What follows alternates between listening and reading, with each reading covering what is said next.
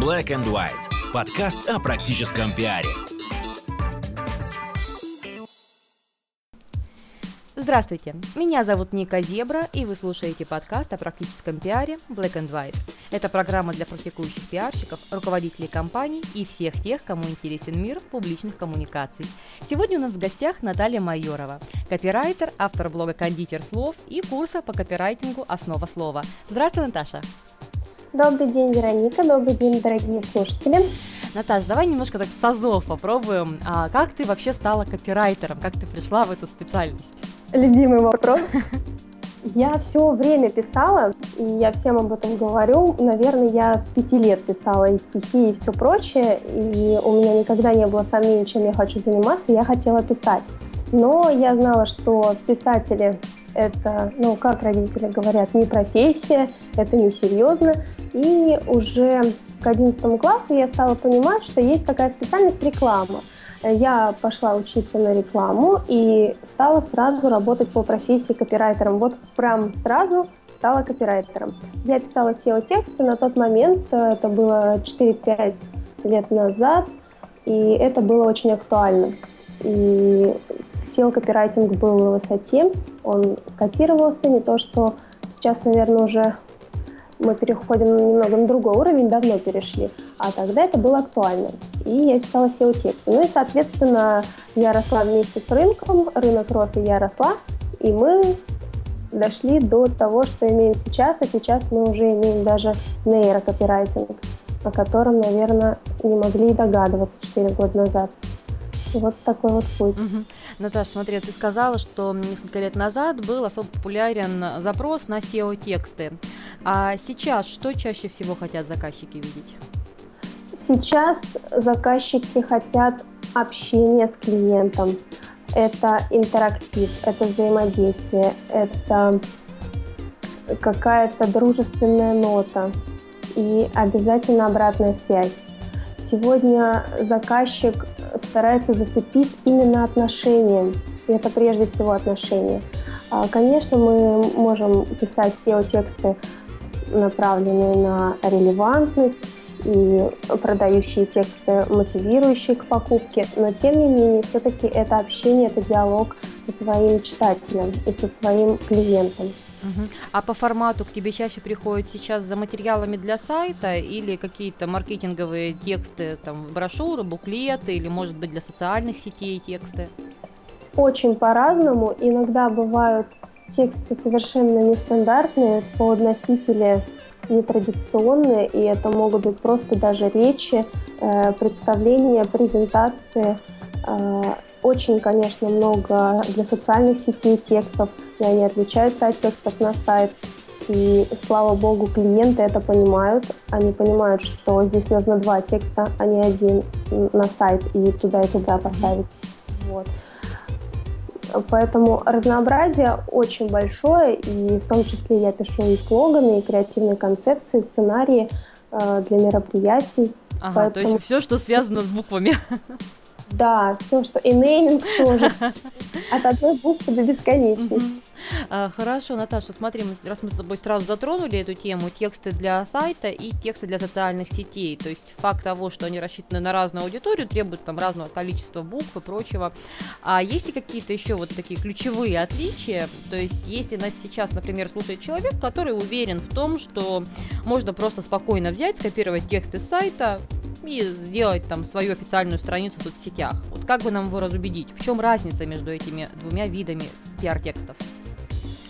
Дело в том, что когда читатель находится в социальной сети, его настроение и его характер общения, он отличается от того, а, когда он читает текст на сайте. Во-первых, он расположен к общению. Он знает, что он может задать вопрос, он знает, что он увидит контакты и поговорить лично с организатором. Это очень важно. На сайте это реже случается и почти невозможно.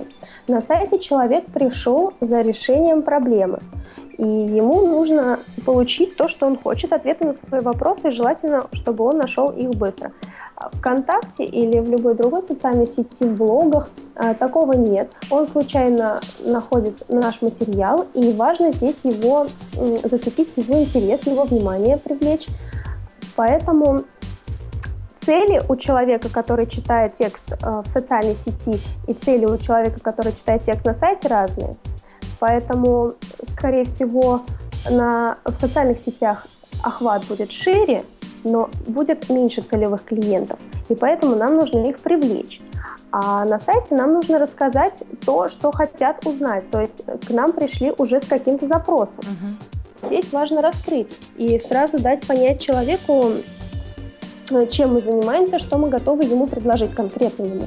Поэтому и, конечно, здесь будет различаться язык, а, потому что в социальных сетях это неформальный язык, дружественный, это более открытое общение, и там нет сложных оборотов и слов, а, профессионализмов. А что касается сайта, там профессионализмы допустимы а, в умеренном размере, в количестве. Э, и, конечно, это показывает только экспертность и представляет нас э, с наиболее благоприятной стороны. Угу. А, ну, вот так. а еще подскажи, пожалуйста, вот э, когда мы сталкивались там с текстами, в том числе для своего сайта, и получали рекомендации для текстов. Делалось все это дело уже несколько лет назад, получается. Нам рекомендовали в том числе вставлять SEO-слова, да, вот эти вот в определенном количестве, в определенных формулировках в разные места текста. А сейчас вот конкретно такой, как сказать, какое требование или такой инструмент используется, или это уже не актуально ввиду и новых алгоритмов поисковых систем, и в целом, может быть, рынок ушел вперед? Сейчас это используется. Более того, мы совсем недавно столкнулись с этим. Мы э, переделывали сайт для нашего рекламного агентства, а, оно довольно крупное, серьезное, и мы говорили, что не будем писать никаких SEO-текстов, мы напишем тексты а, презентационные о нас. Угу. Но наши продвиженцы настаивали на том, что все равно необходимо использовать эти ключевые слова, иначе мы будем нерелевантны в сети. Угу. То есть сейчас все еще индексируется, да, вся да. эта радость помогает? Нам с трудом мы переступали через себя, потому что крупное рекламное агентство, и я говорила, ну Кока-Кола же не будет такие тексты писать. Тем не менее, да, мы это все равно делали, и это нужно, важно, пока на данный момент это актуально и даже приносит э, определенную, определенный эффект и клиентов. Ну, раз приносит клиентов, то, конечно, нужно делать. Угу. Не могу не спросить, вот в контексте нашего с тобой разговора о текстах для социальных сетей, весь этот дружеский стиль общения, отсутствие сложных формулировок, достаточно неформальный сам вот стиль и местами сленг. А надо ли при общении в социальных сетях, на твой взгляд, придерживаться правил и норм русского языка? То есть то, что касается правильно русских запятых, да, там вот и вводных э, различных слов, выделения запятыми. Вот как ты на это смотришь, или же этим можно пренебречь? Я считаю, что если нам нужно не повысить культуру речи, то хотя бы ее не снизить. И, соответственно, пренебрегать нормами русского языка нельзя ни в коем случае.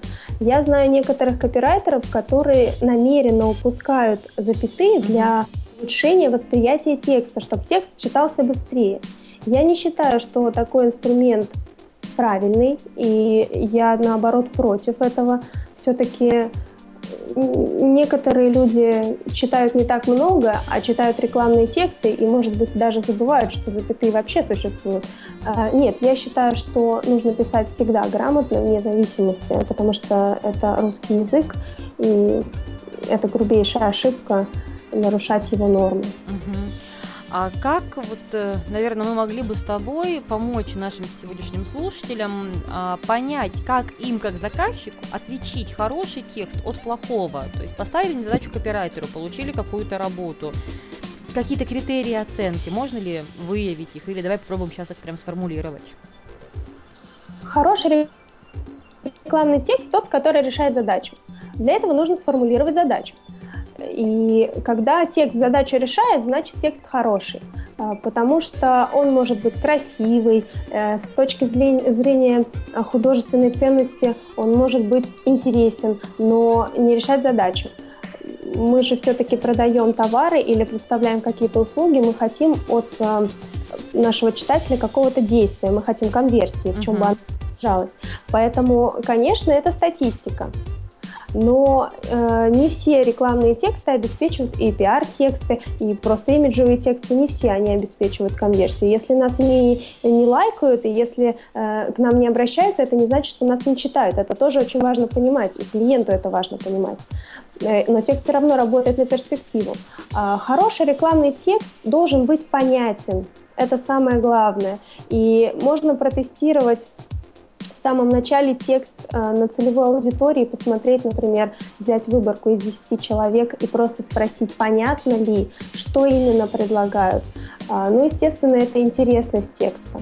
Э, конечно, это адекватность, э, то есть соответствие, во-первых, соответствие каналу коммуникации выбранному, во-вторых, это соответствие целевой аудитории, правильно выбранные слова. Если целевая аудитория не говорит на том языке, на котором вы написали текст, она, естественно, его не поймет.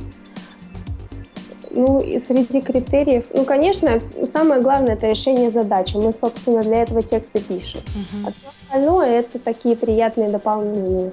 Смотри, а ты ведь точно сталкивалась, по крайней мере, я так думаю, что сталкивалась с такой ситуацией, когда ты уверена, что текст написан хорошо, он э, достигает своей цели, он отлично будет взаимодействовать с аудиторией и помогать э, приводить клиентов, но конкретно заказчику, как человеку, текст не нравится. Вот что делать в такой ситуации? Ну, вообще, я бы хотела сейчас поблагодарить всех своих клиентов за то, что у меня они на редкость все Адекватные, да? Да, все мои клиенты, некоторые клиенты говорят, что вы написали так, как будто вы были у нас, хотя я там не была. Вот. А, ну, конечно, встречаются и такие клиенты, которые считают, что все неправильно и надо написать так, как они хотят. Uh-huh. Э, с такими ситуациями работать нужно очень осторожно, чтобы не разрушить, во-первых, отношения с клиентом, и всегда приходить к компромиссу, и всегда прибегать к хитростям, э, к которым, например, прибегают сценаристы которые хотят включить слова, э, заведомо зная, что эти слова просто в эфир не пропустят. Uh-huh. Для этого что они делают? Они, например, берут какие-то более серьезные конструкции, которые вообще не, не входят в рамки эфира.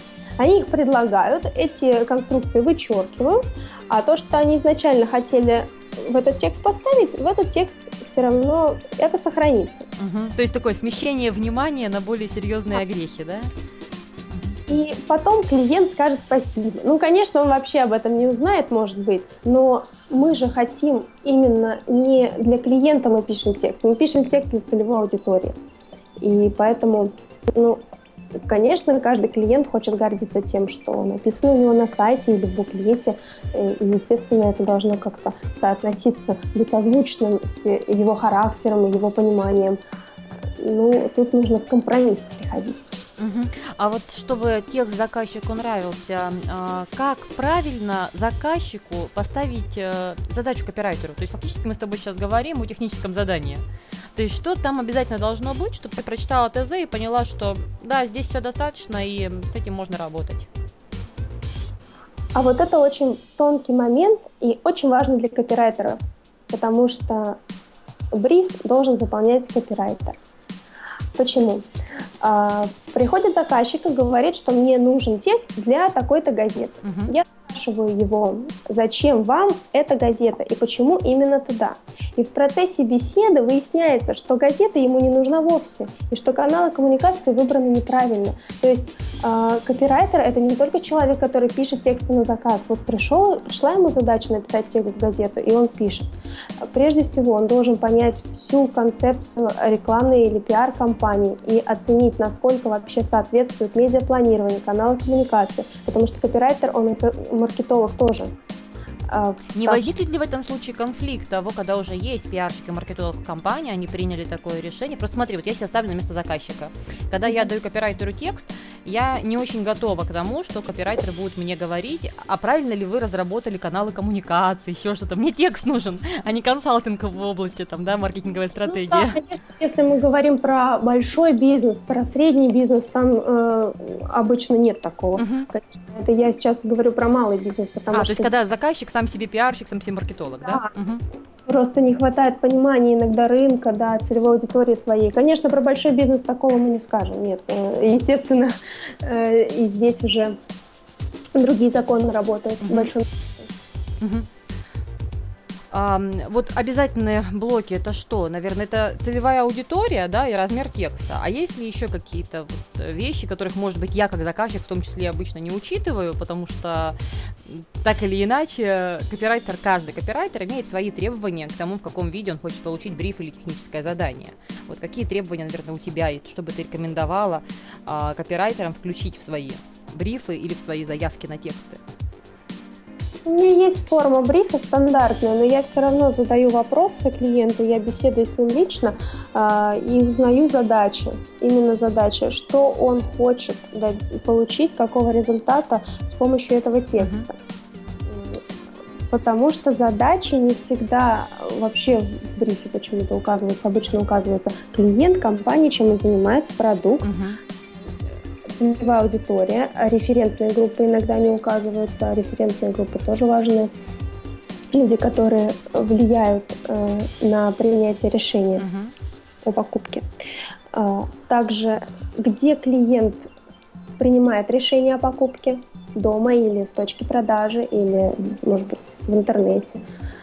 А, Ну, вот такие вопросы. Ну, потом формат, конечно, э, размер, э, насколько человек готов, э, ну, насколько заказчик готов к нестандартным решениям, к какому-то креативу, если это уместно. Иногда это бывает уместно, а заказчик просто не подумал об этом, он согласен, ему это интересно, но просто ему это в голову не пришло. Например, какую-то эм, не просто листовка, а другая форма листовки, может быть, какая-то не прямоугольная. Мгм, мгм. А как ты начинаешь писать текст? То есть вот этот страх э, чистого белого листа бумаги, э, или а, сейчас уже больше актуально, знаешь, там белый лист э, программы Word. Вот смотришь ты на него и с чего стартовать-то? Ну, я пишу, у меня все складывается как тетрис обычно, а а для людей, вот как раз я сейчас делаю курс по копирайтингу, и для людей, которые хотят писать, но сначала не могут понять, с чего начать, а, для таких а, людей я советую ответить себе на вопрос, что я хочу сказать. И прежде всего просто для себя, не для каких-то людей, не для целевой аудитории, а лично для себя сформулировать, что я хочу сказать и как бы я это рассказал сам себе. И сделать просто, вот просто начать писать, поставить себе время. Вот есть даже такое понятие фрирайтинг. Мгм. Поставить себе время 5 минут, и за 5 минут написать а, основные тезисы, что я хочу сказать.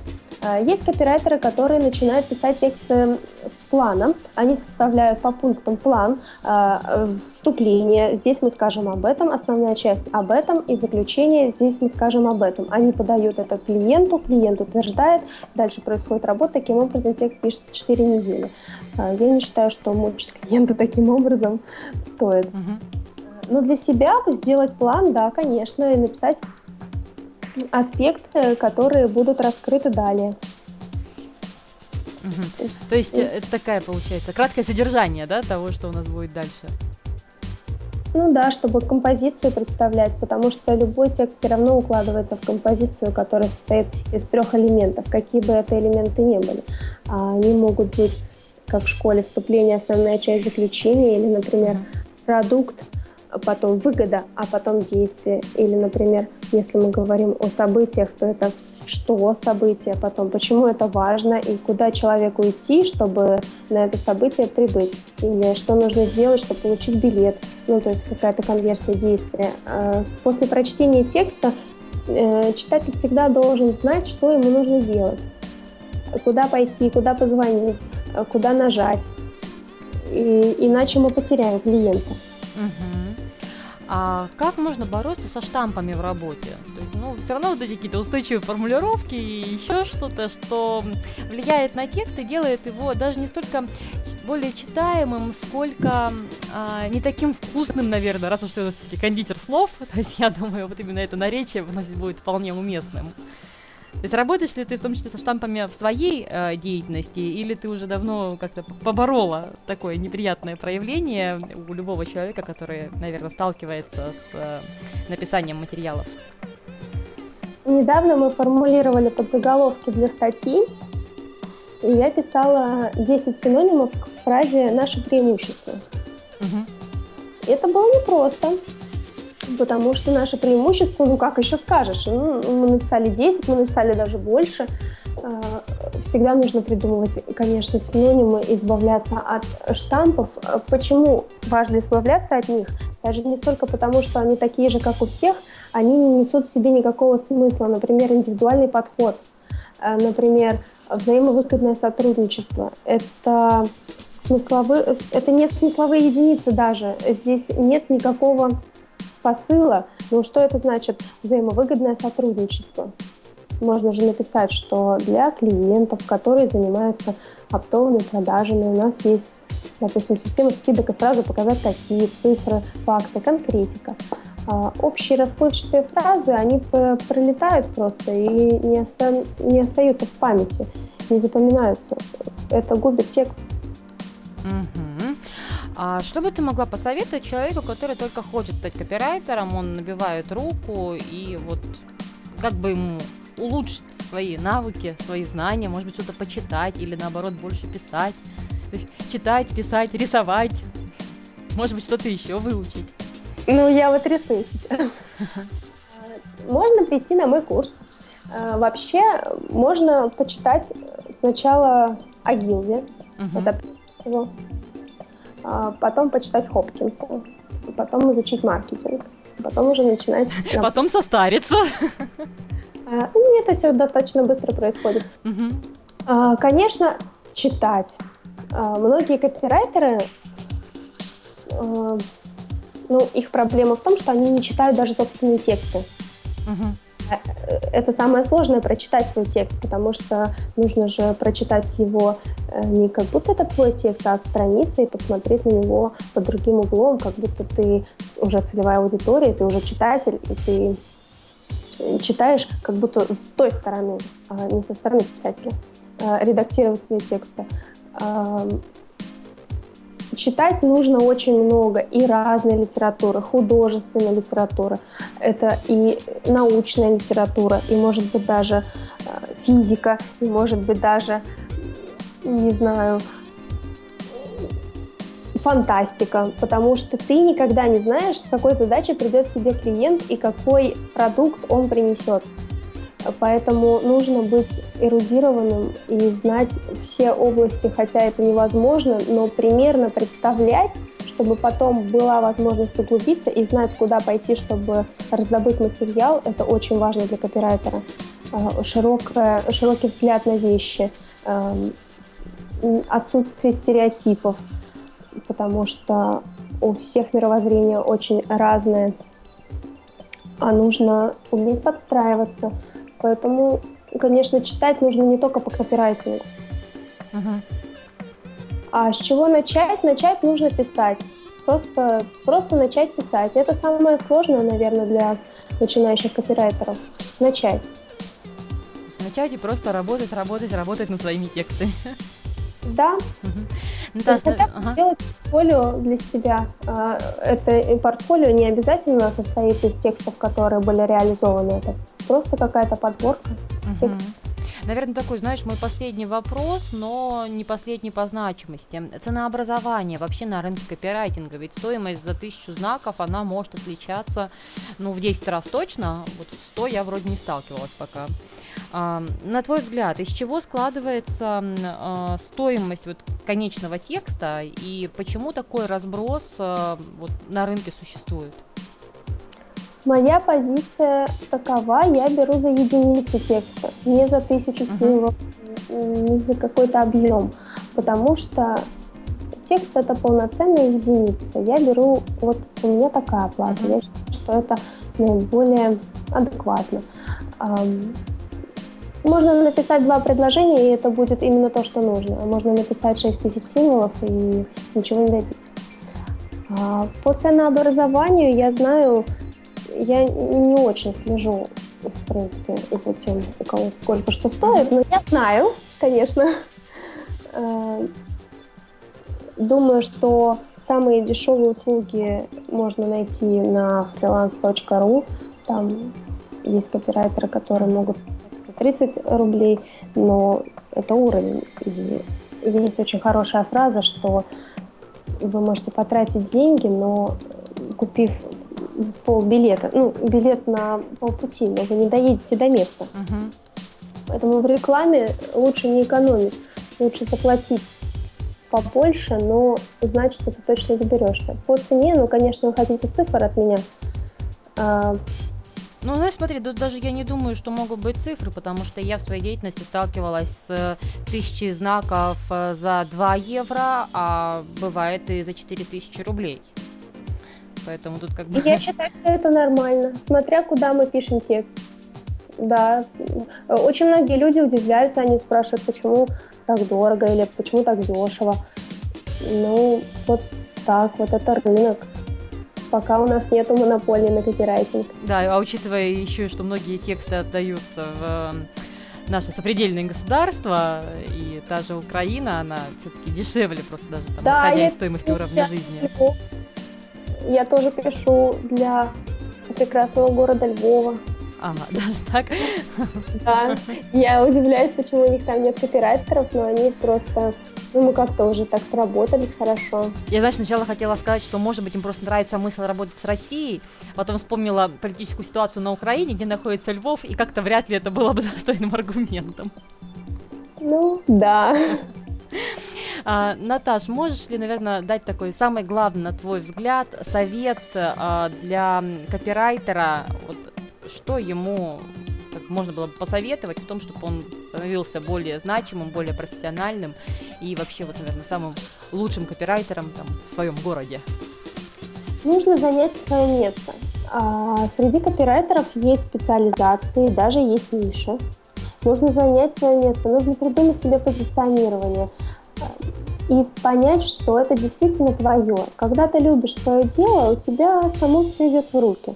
И клиенты хорошие. Поэтому самое главное это не сдаваться. И вот если не можешь идти, то надо бежать, значит. Все время стремиться, все время развиваться, читать очень много книг, интересоваться. Вот интересоваться это одно из самых важных. Потому что если тебе не интересно, ты делать ничего не будешь и не будешь расти над собой. Конечно, это интерес, ну, ну это, наверное, общие такие слова, но тем не менее они работают. Ну что ж, на этой ноте, наверное, мы заканчиваем наш сегодняшний подкаст о практическом пиаре Black and White. Наталья, спасибо большое за участие. И вам спасибо за приглашение. Я напоминаю, что сегодня у нас в гостях была Наталья Майорова, э, копирайтер и автор блога «Кондитер слов». Ну и я, Ника Зебра. До встречи в следующих подкастах.